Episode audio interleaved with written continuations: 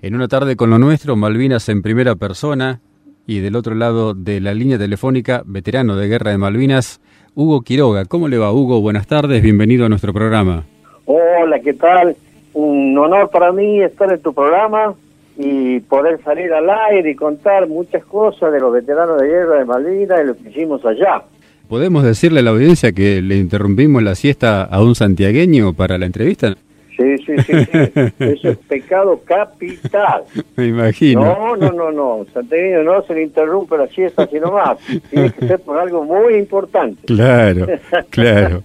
¿De qué parte de Santiago, Hugo? Bueno, yo estoy en la capital de Santiago del Estero, nací aquí, después seguí la carrera militar, conocí todo el país, yo anduve en todo el país, lo único que me falta sería la Antártida conocer. Y ahora, ya de retiro, yo me retiré como teniente coronel. Sí. Ahora estoy radicado nuevamente acá en mi, en mi Santiago querido, ¿no? Muy bien. ¿En qué año hizo el ingreso al Colegio Militar de la Nación Hugo? Yo ingresé en el año 1974 y egresé en diciembre del año 77, 1977. Me fui al batallón de ingenieros de La Rioja porque mi especialidad es soy del arma de ingenieros. Exacto. De ahí que viene el tema del minado. O sea, la misión que tenemos los ingenieros es proveerle la movilidad a las tropas nuestras. Es decir, si las tropas nuestras atacan, el enemigo ha roto un puente, nosotros tenemos que hacer un puente para que las tropas nuestras puedan pasar. Exacto. Si el enemigo ha colocado minas, nosotros tenemos que levantar esas minas para que pueda pasar.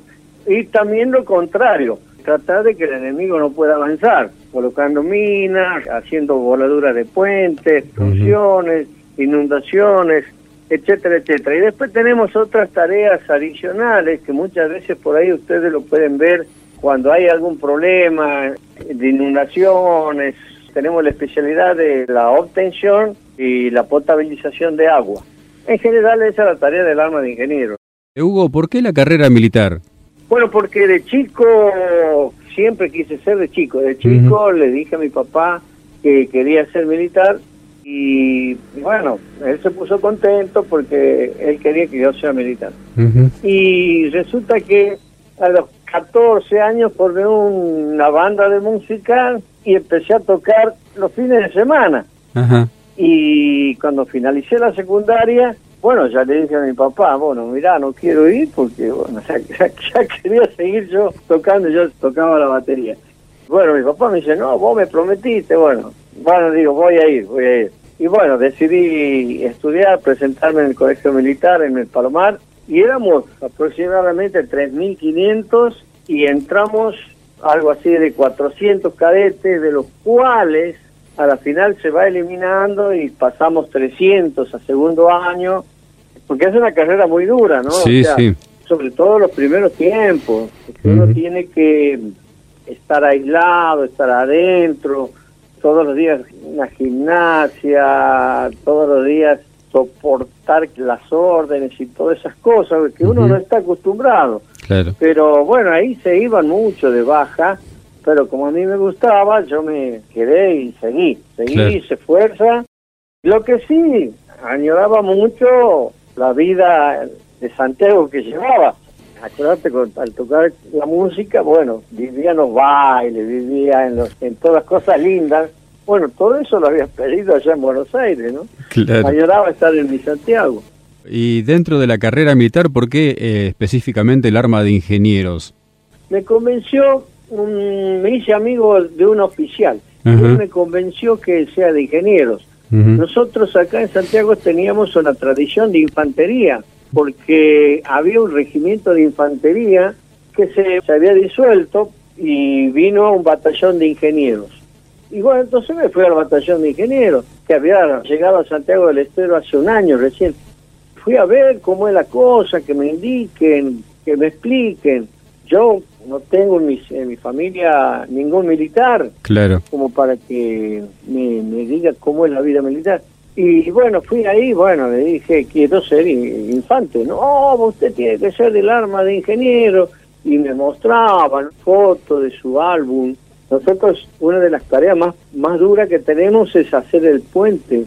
Son puentes estructurados que uno los va armando de acuerdo, bueno, a las necesidades, Claro. metros, 200 metros, como si fuese un rastring. Sí.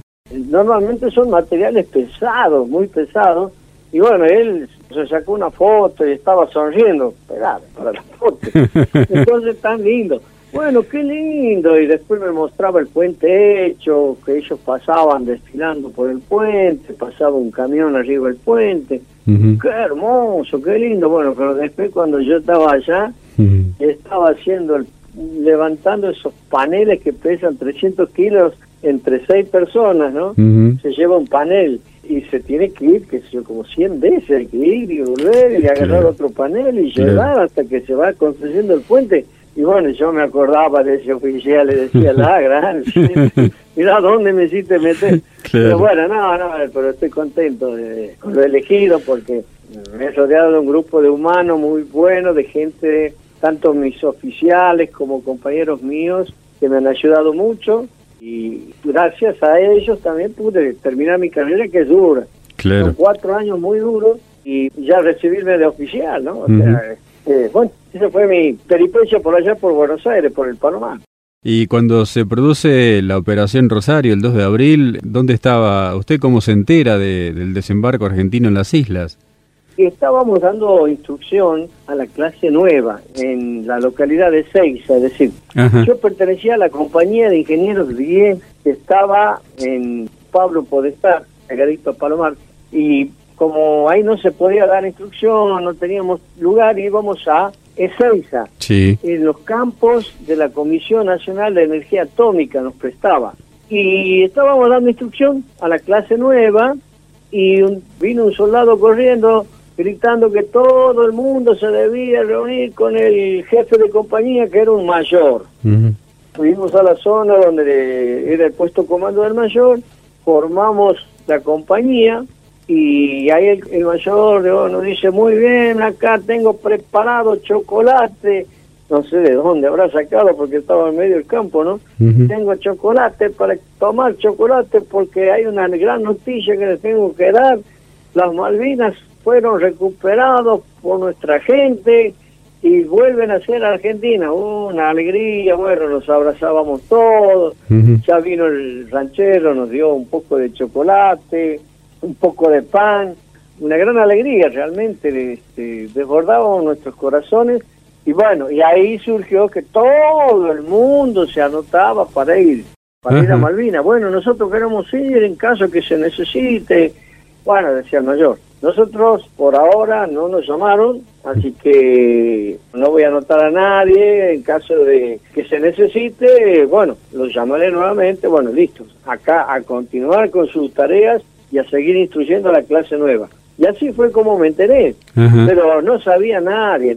Inclusive, bueno, después leyendo libros, eran muy, pero muy pocas las personas que sabían de esta operación. Exacto. Sobre todo fue una operación pergeneada por la Marina, que solamente del ejército participó una compañía del teniente coronel Seineldín, que era de la localidad de Sarmiento, Chubut. Pero después nadie más sabía, ¿eh? Era- mirá, que había generales, había coroneles, digamos, comandantes de, de brigadas, de cuerpos que estaban acá en Córdoba, en, en Salta, y ellos no tenían ni idea. O sea, fue una, una operación muy secreta, digamos. ¿no? Claro. Sí, sí, se realizó en el máximo secreto posible. Sí, sí, sí, sí.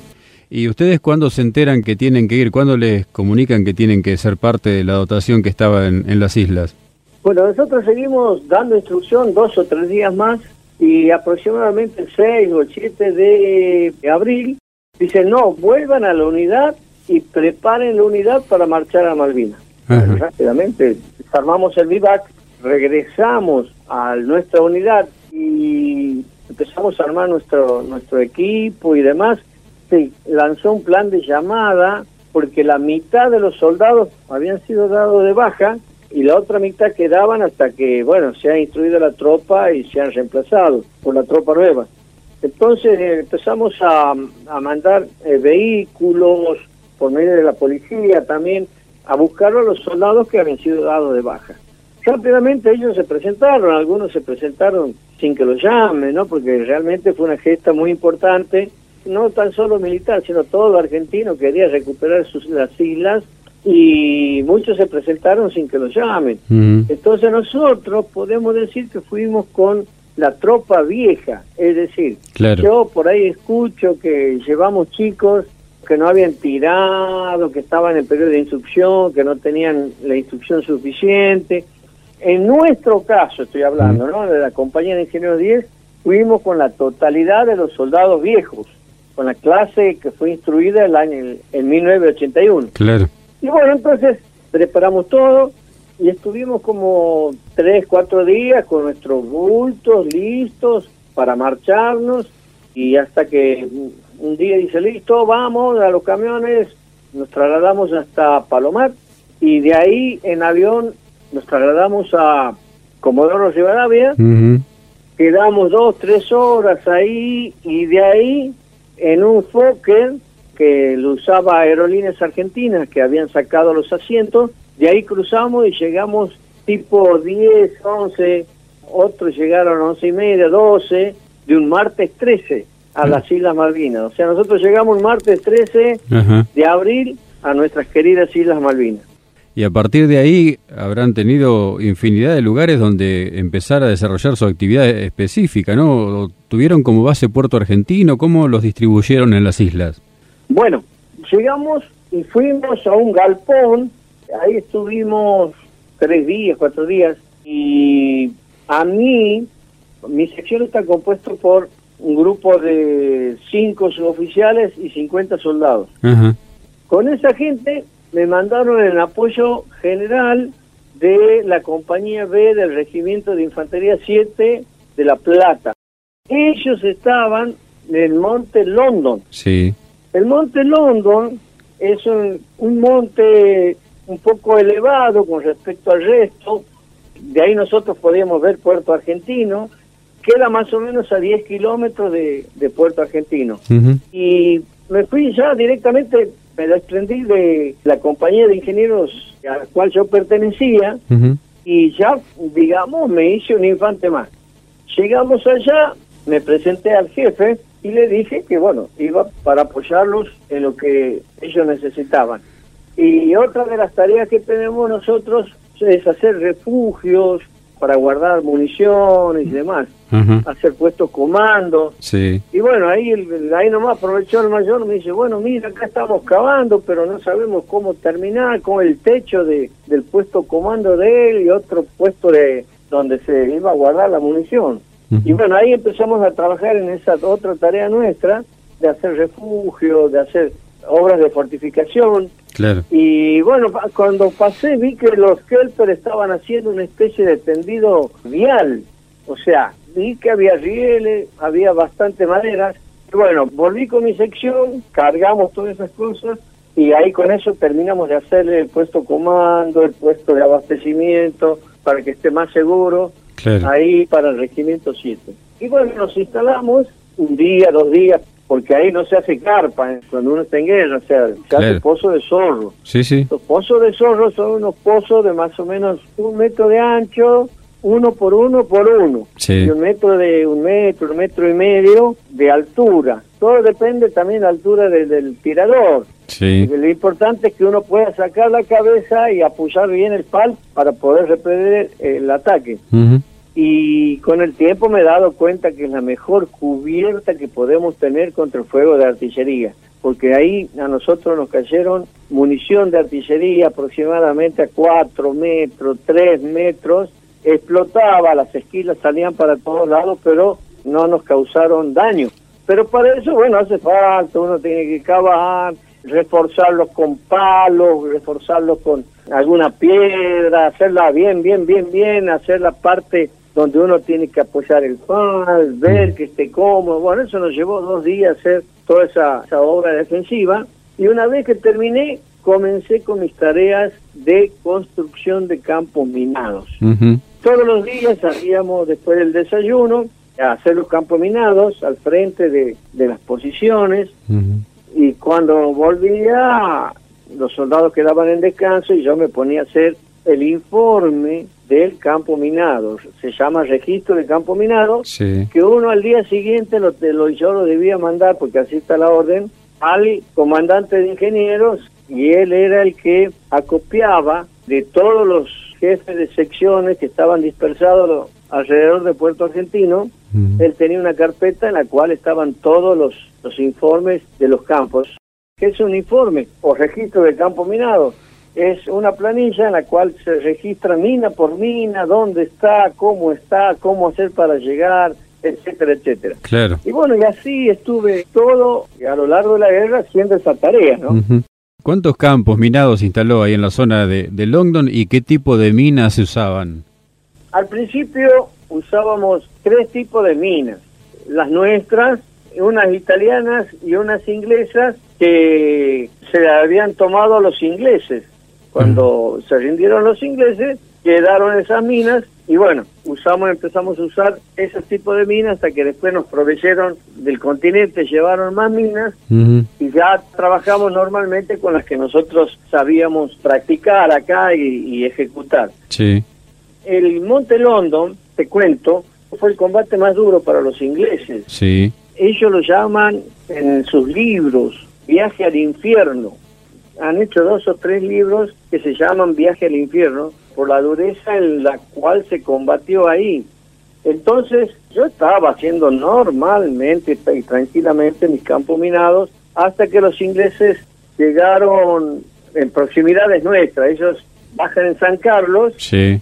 toman San Carlos y de ahí vienen por la parte oeste, digamos de oeste a este, se nos venían arrimando y toman la altura del Monte Ken. El Monte Ken queda al frente del Monte London y era una elevación más alta, o sea, ellos nos miraban todo lo que hacíamos nosotros y cada vez que yo tenía que hacer un campo minado nos bombardeaban. Es decir, cada vez que se arrimaba un vehículo a la zona nuestra o nos veían que nosotros estábamos haciendo un campo minado en la parte de abajo, nos bombardeaban.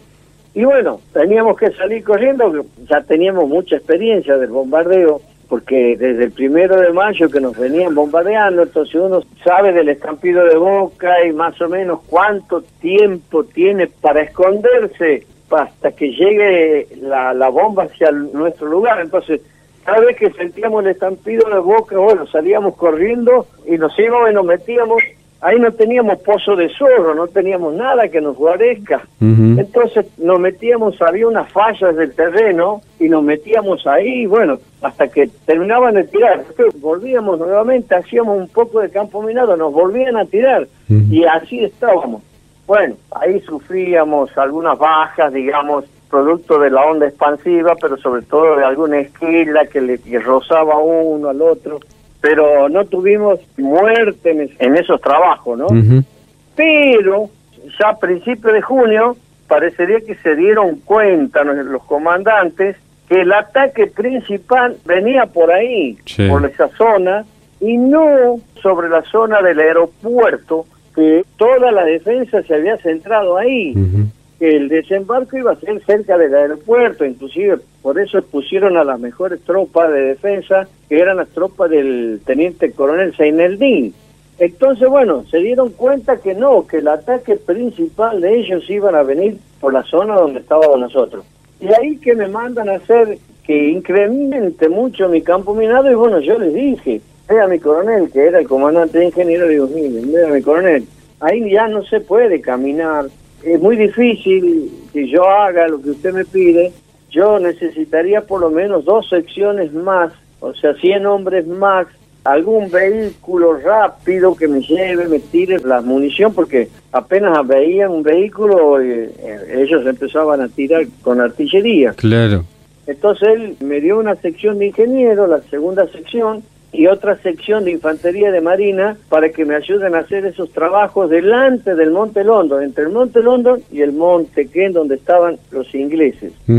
Y ahí comenzamos a trabajar duramente, bueno, bajo el bombardeo y seguíamos poniendo las minas y así. Al último les dije a los jefes de secciones, bueno, listo, no trabajamos la mañana ni la tarde y a las 9, 10 de la noche nos reunimos y continuamos nuestra tarea durante la noche. Hacer el campo minado durante la noche es muy peligroso. Es muy peligroso porque en menor descuido pues explota la mina. Claro. Para colmo, una vez que uno coloca la mina, ya no la ve más, no se la distingue más.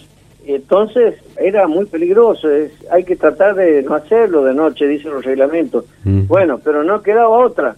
Pudimos terminar, colocamos hasta la última mina durante la noche. Y ahí fue la mayor cantidad de minas que se colocó en un sector. ¿Cómo me doy cuenta? Porque hace, no sé, habrá sido en, en el año 2005, 2006, vino una comisión de desminado de la ONU y me mandaron a llamar. Eh, habían hecho ahí en el Estado Mayor del Ejército un mapa de Puerto Argentino muy grande, más o menos de 3 metros por 10 metros, donde estaba toda la parte de Puerto Argentino solamente, y ahí estaban colocados todos los campos minados que se habían hecho en todo en cada lugar y bueno yo vi que la gran concentración del campo minado estaba ahí sobre la zona donde nosotros habíamos trabajado también con colaboración de los infantes de marina Sí, y, sí. y de la otra sección Para orientar a la audiencia, para ubicar a la audiencia, ¿cómo se arma un campo minado? ¿Qué dimensiones tiene? Uno imagina que se va haciendo por tramos, a qué distancia se pone una mina de la otra. ¿Son todas minas antipersonales o si se mezclan con minas antivehículos también? Bueno, al principio colocamos todo eran minas antipersonales. Son Sí. minas redonditas de aproximadamente 10 centímetros de diámetro y solamente tienen trotil y son de plástico, pero no son las famosas minas que normalmente la gente se imagina que ve en las películas y uno pisa y sale volando el hombre y también caen heridos dos o tres que van corriendo cerca de él. Eso normalmente uno ve en las películas. Las minas actuales son chicas, con poco valor de explosivo, y la función que tienen son de causar daño y efecto a la persona, pero no matarlo. Sí. Es decir, si uno pisa una mina con la planta del pie, solamente pierde la planta del pie. Vamos a suponer que uno la pisa con el talón, ahí sí puede perder todo el pie. O sea, afecta al talón y por supuesto también el- la planta del pie. Pero no más que eso. ¿Y por qué? La función que tiene es que el hombre caiga herido y al caer herido, por supuesto le duele, empieza a gritar, a pedir socorro y eso causa un malestar ante sus compañeros, ya también ellos empiezan a tener miedo, uy, Sí. capaz que adelante haya otra y la pise yo también, una acción psicológica paralizante Exacto. y a la vez tienen que venir dos soldados que están atacando, lo tienen que levantar al hombre y sacarlo del campo minado, Exacto. ¿no? Y llevarlo hasta el puesto socorro o enfermería. Normalmente se le aplica una inyección de morfina hasta que se lo pueda llevar hasta ser atendido por los enfermeros y los médicos. Después trabajamos también con minas antitanque, pero eso fue dos, tres días antes del ataque final ellos, porque decían que venían una especie de tanquetas, que nos iban a atacar con tanquetas y también tenían que poner ese tipo de, de minas. Y bueno, ahí yo ya no tuve tiempo de hacer el famoso registro, ni hacerlo tampoco en forma reglamentaria, porque esas pesan mucho. Normalmente un cajón traen dos minas con las espoletas. Bueno, quiero explicarle que las espoletas son en lo que se le coloca una vez que uno instala la mina en la tierra, se le coloca la espoleta arriba y eso, la espoleta tiene un explosivo que al ser tocado, ese explosivo se va para abajo y ahí da fuego al, al explosivo mayor que es el trotil. Exacto. Esas minas vienen dos con sus respectivas espoletas y son muy pesados. Y Yo por eso le dije al comandante, no se puede caminar, porque había llovido, había nevado en Mm. esos días, y la tierra allá es turba. ¿Qué significa eso? Es como una esponja. Entonces nos enterrábamos. Cada vez que caminábamos, por lo menos nos enterrábamos hasta la mitad del borseguí. Y era muy difícil llevar a un peso de 60, 70 kilogramos.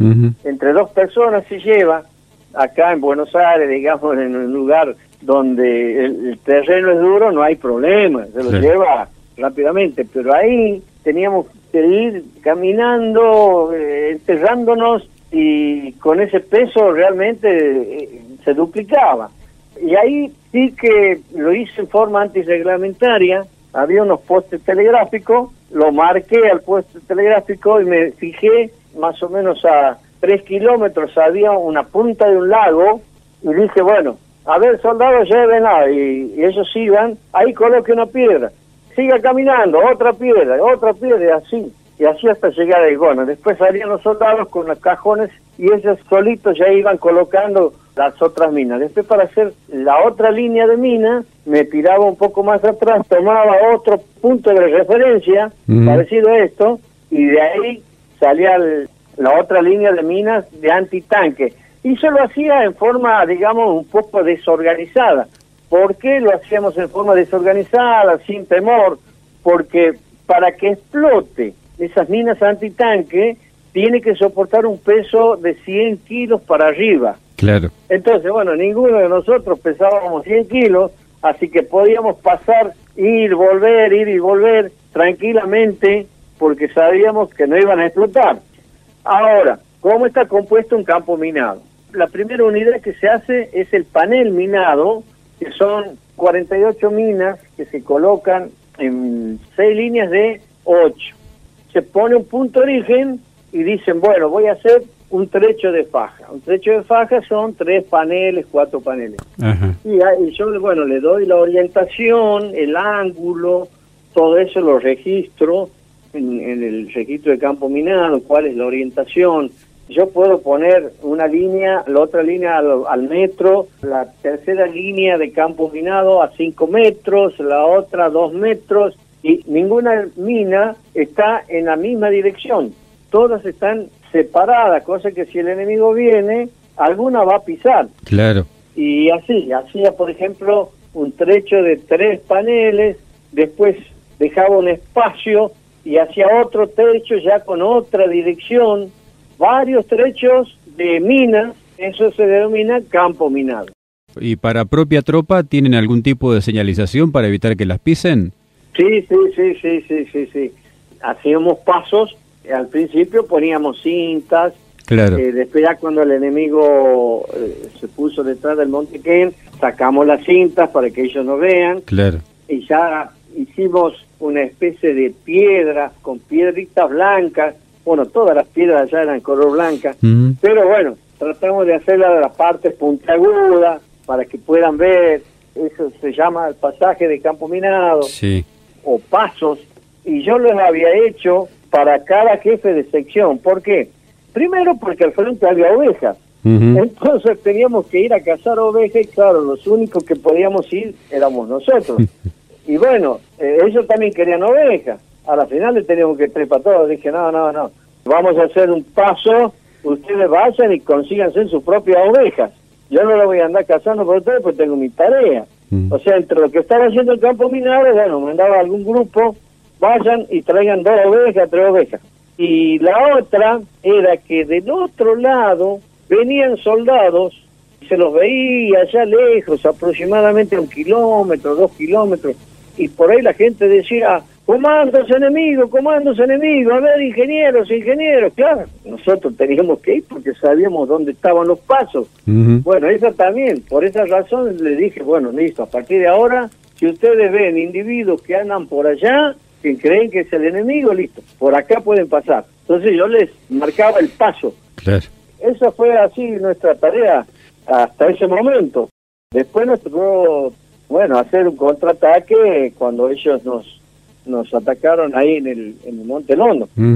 Claro. Pero es cierto, ahora hasta el momento te estoy contando todas las tareas de, del arma de ingeniero. Sí, sí, sí, tal cual. Lo que tenemos que hacer nosotros es hacer la contramovilidad, es decir, evitar que ellos se puedan mover tranquilamente hacia nosotros Exacto. y permitir la movilidad de nosotros. En este caso era la contramovilidad, evitar que ellos se puedan mover libremente, atacarnos libremente a nosotros.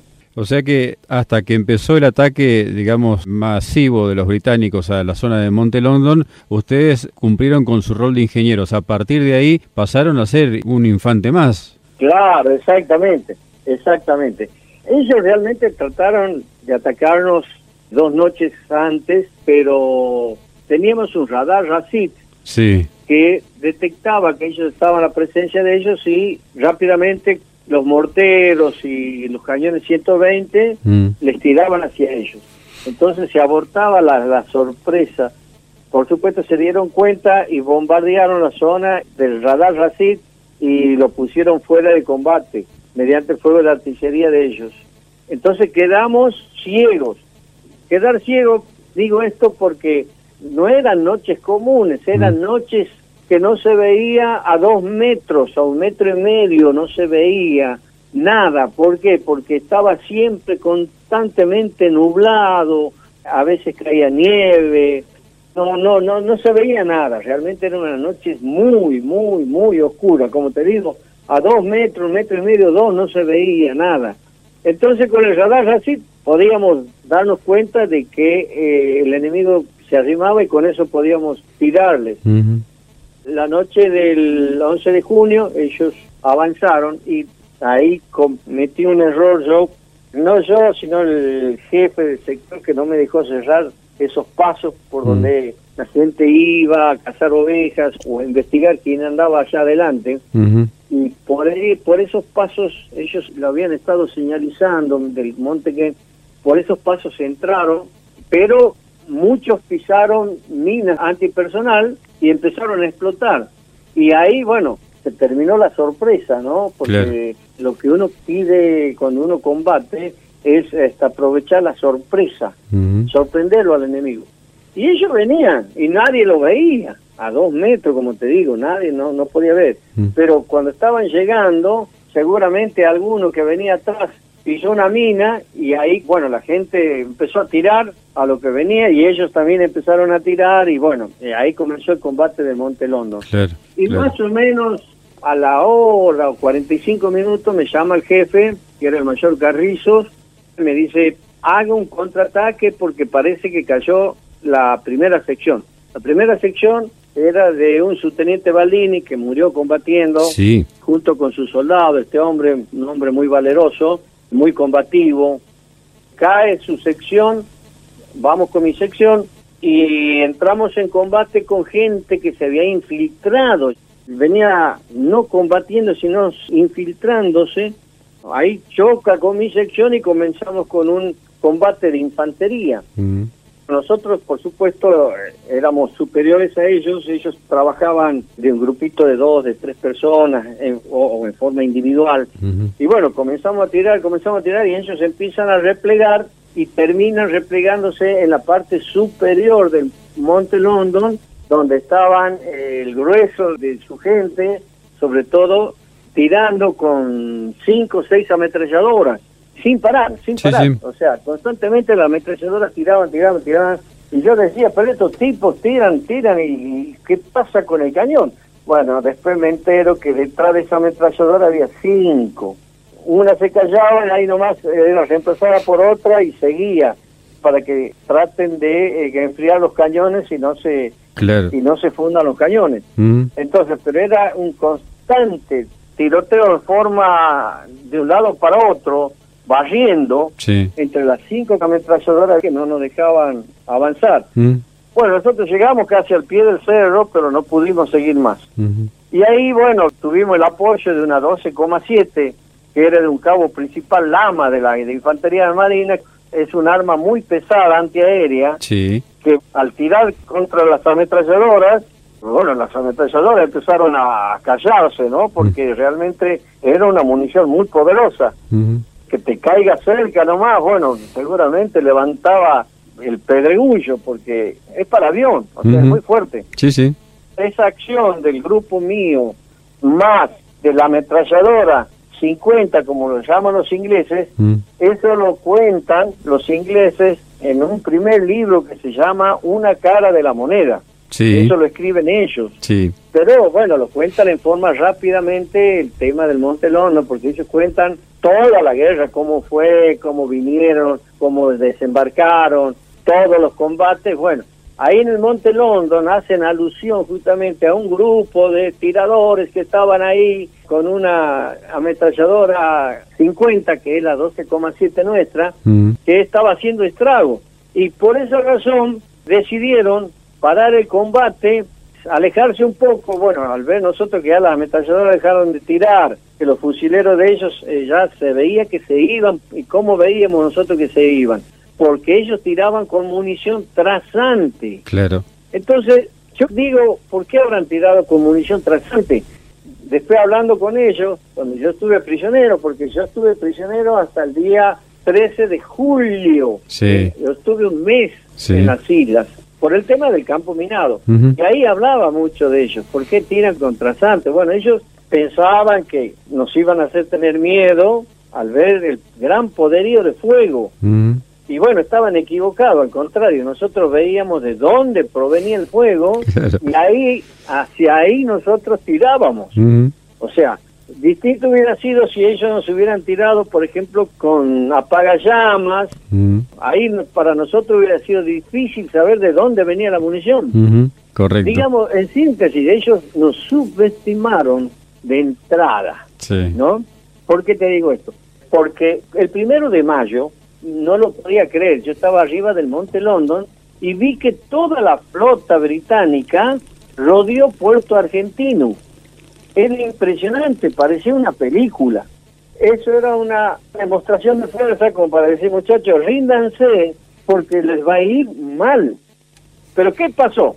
Inmediatamente nuestros artilleros, en vez de tener miedo y decir, no, vámonos, porque acá nos masacran, nuestros artilleros comenzaron a tirar y nuestros héroes de la Fuerza Aérea vinieron desde el continente y se les causó serios daños a los a los barcos y que ahí nomás regresaron y se fueron a ultramar.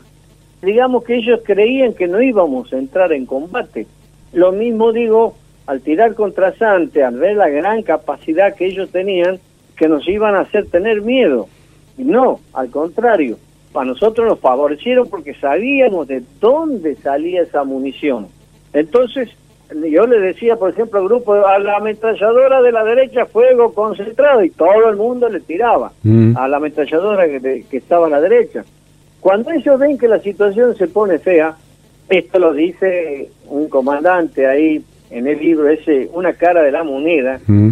Escrito por ellos, que fue uno de los primeros libros que salió después de la guerra, ellos dicen que al encontrar un grupo que estaba ahí tirando con una ametralladora, decidieron irse más atrás y comenzar un fuego de artillería sobre nosotros. Pero ¿cómo iban a hacer si estábamos peleando aproximadamente a 30 metros, 50 metros? Entonces se iban a replegar un poquito más hacia atrás y necesitamos de un héroe, dice este hombre, el inglés. Y bueno, fue el teniente fulano de Infantería de Marina, observador de artillería, que estaba cerca de los argentinos y que él dirigió los fuegos de los barcos.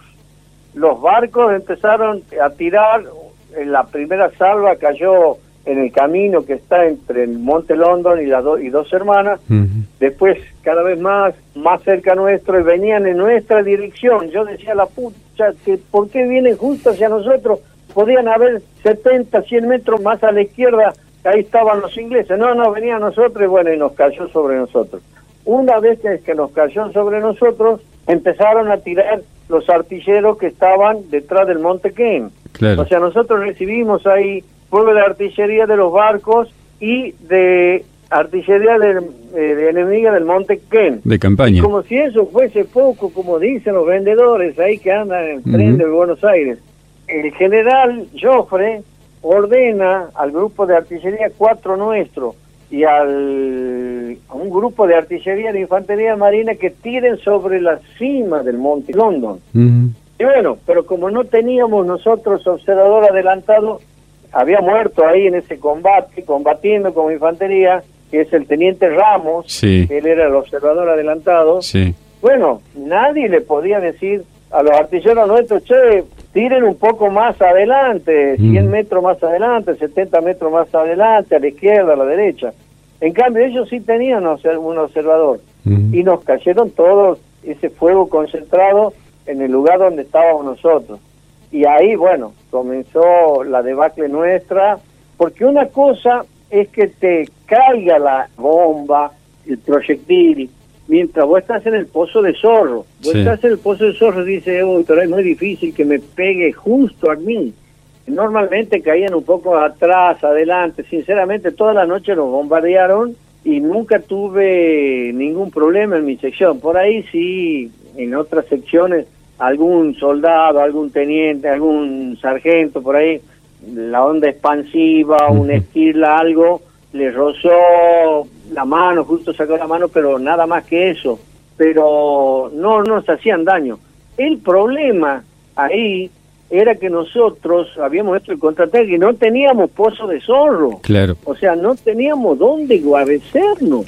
Nos caía la bomba y bueno, yo veía que pasaban los cuerpos arriba nuestro, de, de otro, y bueno, hasta que cayó cerca nuestro, y mi pelotón comando, que estaba compuesto, el pelotón comando de una sección está compuesto por el jefe, que era yo, por el encargado, que era el sargento Isorralde, y dos soldados, apellidos Burs y Hefner, eh, que normalmente son radiooperadores y estafeta. Así está compuesto el pelotón comando. Y después siguen los grupos. Cada grupo está compuesto por un suboficial y diez soldados. Y bueno, nos cayó sobre mi, mi grupo, y el grupo que estaba al lado mío, que era el grupo apoyo. Normalmente el grupo apoyo siempre está al lado del jefe porque lleva las armas más pesadas, o sea, lleva la ametralladora MAC y el Intalaza. El Intalaza, que es el que la gente lo conoce como bazooka, que es antitanque. Pero en esta oportunidad nosotros le tirábamos a las ametralladoras con un impacto muy fuerte. Y bueno, también tuve la suerte yo de tener buenos suboficiales, que al ver que cada vez que se venía más, venía regulando el tiro, venía regulando el tiro, el jefe del tercer grupo dice, che, vámonos para atrás porque estos nos vienen justo hacia nosotros. Y bueno, salió el primero, el segundo y el tercer grupo de esa zona y se fueron hacia atrás. Entonces, por ese lado no tuvimos heridos, pero por ejemplo, en los que quedamos ahí, mi encargado, bueno, una onda expansiva nos tiró, por supuesto uno sentía, yo sentía las esquillas que pasaban cerca de cada uno, cerca mío, chup, chup, chup, chup, pasaban así, y una esquila le entró y le partió un pulmón al sargento Insaurralde, al soldado Hefner, lo hirió en un brazo, al del otro grupo, al cabo Calderón, también en la mano y el soldado Lescano que también casi pierde la, mano porque también una esquirla le quebró casi toda la muñeca y quedó con la mitad de la mano suelta, digamos, ¿no? Sí, sí. Y bueno, ahí tuvimos que replegarnos. Solamente quedaron los soldados de la primera sección de Baldini, los de infantería, que ellos estaban en su pozo de zorro, ellos quedaron en el pozo de zorro. O sea, ellos todo este ataque de artillería casi no les afectó mucho porque ellos se metieron bien adentro, estaban bien cubiertos. Nosotros nos replegamos con nuestros heridos en la parte de atrás, eh, donde estaba el puesto comando del mayor, donde estaba el puesto socorro. Bueno, ahí no caían ninguna ningún proyectil de artillería, así que ahí estábamos seguros. Y bueno, quedaron ellos que son los que al último, al día siguiente, los ingleses recién se animan a seguir avanzando y los van tomando prisioneros, porque ellos no les llegó la orden de repliegue. Y la orden de repliegue la imparte, me dice, me manda a llamar el mayor. Primero cuando me levanto, quedé medio, medio atontado. Era como que la onda expansiva era como que se me hubiese oprimido el pulmón y no podía respirar y me caía, me sentaba, me paraba. Y justo había un sargento ayudante estaba atrás, porque he volado como cuatro o cinco metros para atrás. Él tenía un puesto ahí, en un pozo de zorro, un puesto grande, un pozo de zorro grande. Me mete ahí, me da una bebida, debe haber sido whisky, vaya a saber qué. Y bueno, eso más o menos me repone, me voy, le doy la novedad al mayor, que cómo estaba la situación en el frente.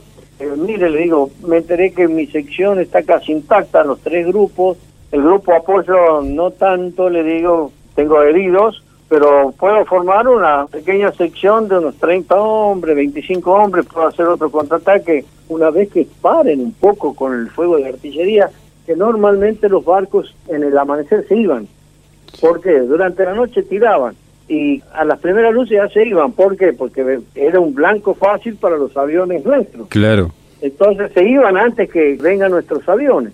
Entonces digo, con las primeras luces dejen de tirar esos artilleros, podemos hacer un contraataque. Bueno, bueno, me dice. Y al rato me llama, me dice, Quiroga, organice el repliegue, porque tengo orden de replegarnos hasta el, grueso del regimiento. Nosotros éramos realmente la compañía B del regimiento 7. Regimiento 7 tenía una compañía A, una B, una C, una compañía comando y una compañía servicio. Y creo que habían movilizado otra compañía. Creo, eso no sé porque yo nunca estuve con ellos, yo siempre estuve adelantado. Yo siempre, por eso digo, yo hablo del Monte London, del resto no me pregunten qué pasó en Puerto Argentino, qué pasó con, eh, con las otras compañías del Regimiento 7, porque no, no, no, no, mi tarea era allá adelante. Y bueno, la tarea era reunirnos con el resto del Regimiento 7 y pedir más, mayor abastecimiento. Bueno, nosotros ya habíamos tirado casi toda la munición. Entonces nos replegamos, empezamos a hablar, replegarse, replegarse. Bueno, los heridos míos, agarré dos, tres soldados que los vayan llevando, conseguí una camilla, los otros los iban llevando y le dije, bueno, lo dejan en la enfermería del pueblo, o sea, de Puerto Argentino, y se me vienen, me van y me buscan allá en el regimiento 7. Entonces, vamos, yo iba adelante y llevaba a la gente de mi sección más lo que había quedado de la compañía B del Regimiento 7. Llegamos allá al Regimiento 7 y le pregunto a un teniente que había ahí dónde estaba el logístico. Me dice, vaya allá, hay una instalación que era Modi Blue, claro. de los ingleses que habían... Bueno, el Regimiento 7 lo, lo usaba como abastecimiento para guardar la logística. Entonces lo voy a ver, había un tal capitán Grau. Y le dije, bueno, mi capitán, bueno, le, comento lo que había pasado, necesitamos munición, había algún otro soldado del 7 que no tenían armamento, habían perdido, que nos den. Y me dijo, no, no, no, no, no, no le doy nada porque acá está el fuerte del regimiento. Acá están las compañías más fuertes. Si ustedes han sido una especie de escalón adelantado, nada más, como algo simple, ¿no? Acá se va a definir la guerra, acá se define el combate. Si ellos nos sobrepasan a nosotros, entran a Puerto Argentino. Y si no, acá nosotros tenemos que parar sí o sí. Bueno, está bien. Vayan al pueblo y pidan lo que necesitan. Yo no les voy a dar nada a ustedes. Entonces nos fuimos, entré al pueblo, a Puerto Argentino, íbamos caminando maltrechos, por supuesto, sucios, con barro, caminábamos rengueando todos ya en ese momento, casi todos teníamos principio de pie de trinchera. Yo había tenido que evacuar a la enfermería dos soldados porque vivíamos con el pie, primero que la turba, uno por más que se ponga tres, cuatro pares de media, a la media hora ya tiene todo mojado. Los borseguíes no estaban aptos para esa zona. Bueno, nuestra forma de, de vida la noche era de la siguiente manera, porque si no, no se podía. Nosotros teníamos los pozos de zorro preparados, listos para combatir. Y habíamos cavado en la montaña, ahí dormíamos. Por mm. supuesto, con una guardia dispersada para darle la alerta temprana. Y dos por tres decía, enemigo, enemigo, alerta roja, alerta verde, qué sé yo. Teníamos que salir de donde estábamos durmiendo, íbamos rápidamente y nos metíamos en el pozo de zorro. El pozo de zorro tenía más o menos medio metro o casi un metro de agua. Y bueno, uno llega rápidamente con su armamento y se tira al pozo de zorro y claro, ahí nos mojábamos hasta la cintura. Claro. ¿Qué pasa? La noche anterior nosotros sacábamos el agua, lo dejábamos seco más o menos al pozo de zorro pero claro, durante la noche subía la napa y nos volvíamos a mojar. O sea, yo rogaba que alguna noche, por Dios, que a nadie se le ocurra si viene el enemigo. Bueno, esa noche éramos felices porque no nos mojábamos. Después, bueno, no teníamos con qué secar nuestra ropa. Al día siguiente nos volvíamos, nos sacábamos esa ropa, tratábamos de secarnos en, la, en esa posición que habíamos cavado en la montaña y al día siguiente nos volvíamos a poner la, ropa mojada. O sea, no, no, no fue muy buena nuestra experiencia ahí, digamos, ¿no? Pero bueno, Entonces, eso nos produjo a todos pie de trinchera. Pie de trinchera es una enfermedad que a uno primero en la pata de piel empieza a producir un picazón, después ya siente como si fuese una sola cosa dura y después empieza a doler. Y cada vez que uno camina, duele, camina rengueando porque duele, duele mucho. Yo también tenía eso. Y después nos dimos cuenta que le tocábamos a, esos dos soldados y ya no tenían sensibilidad. Claro. Entonces los tuvimos que evacuar porque capaz que después le tenían que cortar la pierna, ¿no? Porque ya parecería que no le llegaba sangre, qué sé yo. Entonces íbamos caminando así, pero qué sé yo, bien zaparrastroso lleno de barro, de, de, tierra, de verde, porque bueno, en el combate avanzábamos arrastrándonos, o sea, hacia el enemigo no íbamos parados, íbamos arrastrándonos, arrodillados, agazapados, nos tirábamos, entonces teníamos barro, teníamos de todo, la ropa ultrajada, rota, por todo lo que habíamos pasado, y ya no dábamos más, realmente esto cuento habrá sido a las nueve de la mañana, y ya dije, bueno, vamos a sentarnos sobre el cordón y sobre la vereda de la casa de los Kerper. Ahí vamos a esperar un ratito y vamos a ver qué hacemos, porque en síntesis yo no sabía dónde estaba el logístico ahí en la isla. Yo toda mi campaña lo pasé allá arriba del Monte London, o sea, de Puerto Argentino no conocía nada. Después sí conocí con lo que quedé de prisionero. Me acuerdo que iba, buscaba la mina en un sector que era próximo al hipódromo, había unos galpones, bueno, ahí estaban las minas. Yo buscaba la mina y volvía al Monte Londo. Entonces no sabía dónde ir y en ese momento vino el jefe de compañía, que era el capitán López, y me dice, ¿qué hacemos? Le digo, este, vamos allá a la compañía de ingenieros a la cual yo pertenecía. Vamos a la compañía de ingenieros. Bueno, vamos. Y fuimos ahí. En ese entonces, la compañía de ingenieros había designado a mi sección con la compañía B del Regimiento 7. A la otra, la segunda sección, con el resto del Regimiento 7. Otra sección estaba en la entrada del pueblo, que daba hacia el oeste, y ahí ellos, bueno, tenían que controlar que nadie entre por esa zona. Y las otras dos secciones, la cuarta y la quinta, hacían tareas de mantenimiento de puerto argentino, es decir, que funcione la luz, que funcione el agua, el tema de levantar la basura, etcétera, etcétera, ¿no? Lo hacían conjuntamente con la gente de Puerto Argentino. Sí. Y también, de vez en cuando, por ahí decía, hay que hacer un campo minado en tal lado, y no había secciones de ingenieros, bueno, lo sacaban de ahí, lo mandaban a hacer un campo minado, de allá volvían y seguían realizando las tareas de, municipales, llamémosle así. Sí, sí. ¿no? Así estaba conformada la, la, la compañía de ingenieros 10. Y ahí tenía un puesto comando y al lado de ese puesto comando había un galpón. Y en ese galpón habían armado una especie de duchas para que la gente pueda venir, en el caso nuestro, de, allá de arriba, bañarse con agua caliente. Por supuesto que nunca lo hicimos, ¿no? Porque estábamos metidos nosotros en, en nuestra tarea más importante. Pero esa era la idea.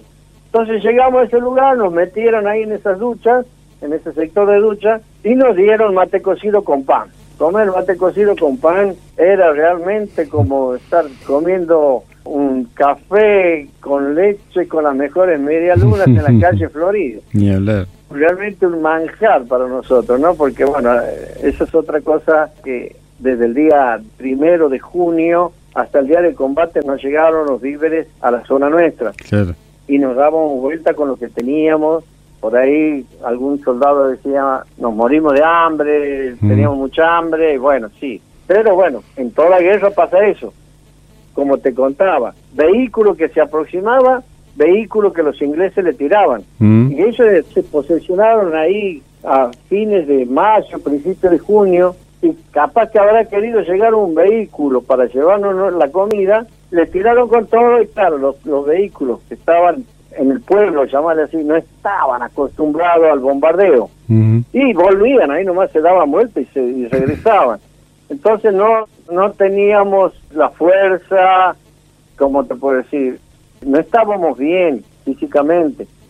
Pero eso engrandece mucho más, digamos, lo que se realizó en el Monte Londo, en inferioridad de condiciones porque nosotros nos enfrentamos con una compañía mal comida, mal alimentada, con problemas de ropa, ellos tenían eh, uniformes térmicos y todas esas cosas, a un batallón. Un batallón es como un regimiento de aquí, 800 hombres bien armados y demás. Y nosotros que no nos reemplazaron, entonces ellos se reemplazan. Por ejemplo, ellos combaten ocho horas y se vuelven. Están próximos a tomar el objetivo. No, no, no, no, no, no. La, la jornada es de ocho horas hubo una fracción de los ingleses, estaban ya por tomar una posición argentina y se volvieron. Y los argentinos contentos, ¡eh! Se volvieron y bueno, estamos ganando. Es que de allá vino otra fracción inmensa y tomaron el objetivo. Ellos hasta para eso tienen reemplazo. Nosotros desde que llegamos sufrimos, como te contaba, el tema del pie de trinchera, los bombardeos, andar húmedo, pisar la tierra esa que siempre queda húmeda, no tener ropa de reemplazo, soportar todos los días viento, todos los días, los últimos días nieve, eh, agua nieve, o sea, fue una, una zona muy, muy, muy duro, muy duro fue, y sin abastecimiento. Así Entonces, bueno, por eso digo, comer un poco de pan y un mate cocido era un manjar. Y ahí quedamos, pusieron calefacción, bueno, realmente muy lindo, pudimos descansar. Yo fui, le di la novedad a mi jefe de compañía, al comandante ingeniero, qué es lo que había pasado.